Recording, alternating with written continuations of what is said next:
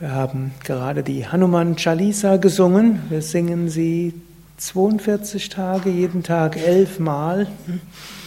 Das sind dann insgesamt 462 Mal. Und so hoffen wir, dass die Hanuman-Energie besonders stark wird. Dass wir dann schließen mit Hanuman Jayanti.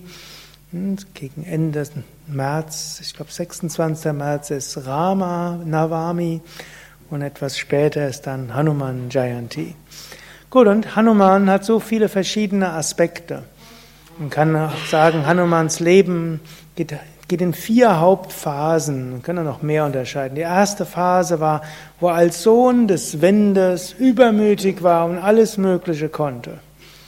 Danach ist das Ganze irgendwo verloren gegangen. Und dann hat er ein relativ normales Leben geführt. Dann war er der Ratgeber eines Königs, ein Minister und ging mit ihm auch ins Exil. Dann gab es die dritte Phase, dann traf er auf Rama und er erkannte in ihm die Inkarnation Gottes. Er war überhaupt der Erste überhaupt, der in Rama die Inkarnation Gottes gesehen hatte, mindestens laut Valmiki Ramayana. Und wurde entflammt in tiefer Liebe zu Rama und plötzlich konnte er wieder alles machen. Er hatte diese tiefste Gotteserfahrung und von da an, was auch immer Rama ihm sagte, Hanuman konnte es. Hanuman lebte länger als Rama. Später verließ Rama diese Welt und in einer anderen Tradition, schon als Rama zurückkehrte nach Ayodhya, war Hanuman nur eine Weile da. Danach schickte Rama den Hanuman in den Wald, dass Hanuman meditieren sollte. Und so gab es dann die letzte Phase von Hanumans Leben und die soll viele tausend Jahre gedauert haben. Manche sagen, sie dauert bis heute an, hm, wo er dann meditiert und Jnana Yogi wurde tiefste Einheit mit dem Unendlichen, im Ewigen, nicht mehr die persönliche Gotteserfahrung wie mit Rama, sondern die überpersönliche Einheit und dann als Lehrer in Erscheinung trat. Zum Beispiel auch seinem späteren Halbbruder Bhima hat er einiges gelehrt und viele andere. Natürlich, Hanuman ist eine mythologische Figur. Wir müssen jetzt nicht überlegen, kann das alles so sein? Letztlich, die Welt ist sowieso eine Einbildung und dann hat man ja noch Gott sich, Gott sich manifestiert im Rahmen dieser Einbildung. Aber Hanuman auf eine andere Weise ist sehr, sehr wirklich. Aber historisch so war es eine andere Sache. Aber als Kraft ist er erfahrbar. Als Vision beflügelt er Menschen bis heute. Und als eigene Fähigkeit ist Hanuman eben auch etwas, was in uns allen drin steckt. Und da steckt zunächst mal Hanuman als viel Pranayama üben und mittels Pranayama, Pranayama als Windkraft, alles Mögliche tun zu können. Alle möglichen Energieerfahrungen und Heilerfahrungen und Lichterfahrungen und Anahata-Klänge und so weiter. In vielen Fällen ist das für manchen eine etwas, was sie eine Phase der spirituellen Praxis machen.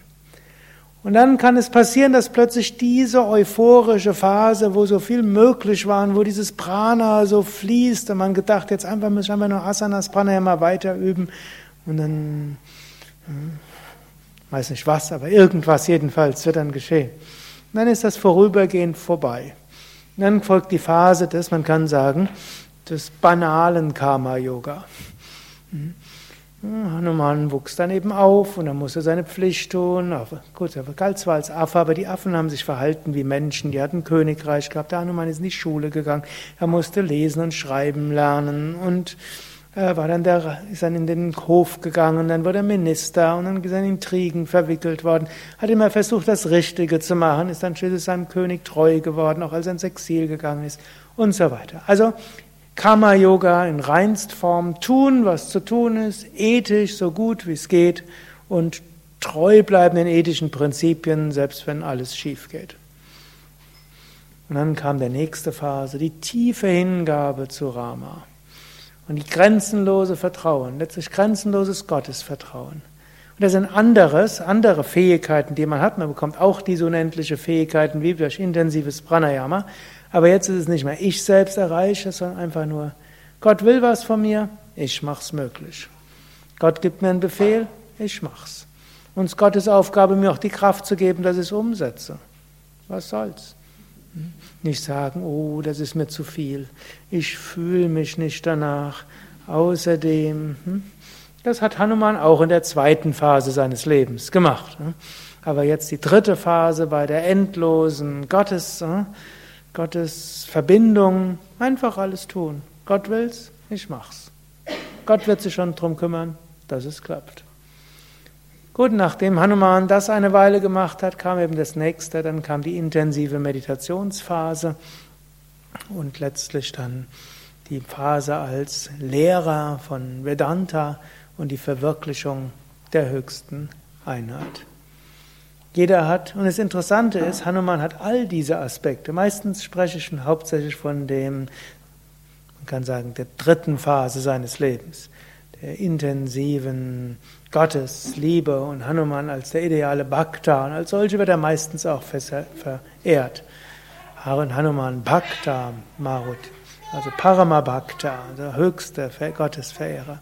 Aber hat eben auch die drei anderen Aspekte in seinem Leben und so kann jeder von uns Hanuman auf die eine oder andere Weise in sich entdecken und manchmal eben auch diese Übergangsphasen, die wir auch haben, von einer Erfahrung zur anderen zu kommen, können wir auch in, in ja, ähnlich wie Hanuman sehen, unterschiedliche Phasen des spirituellen Lebens gibt es. Und sicherlich mehr als diese vier, aber in der Hanuman-Mythologie sind erstmal diese vier Hauptphasen beschrieben. Wenn man genauer nachguckt, sind es auch in Hanumans Leben mehr.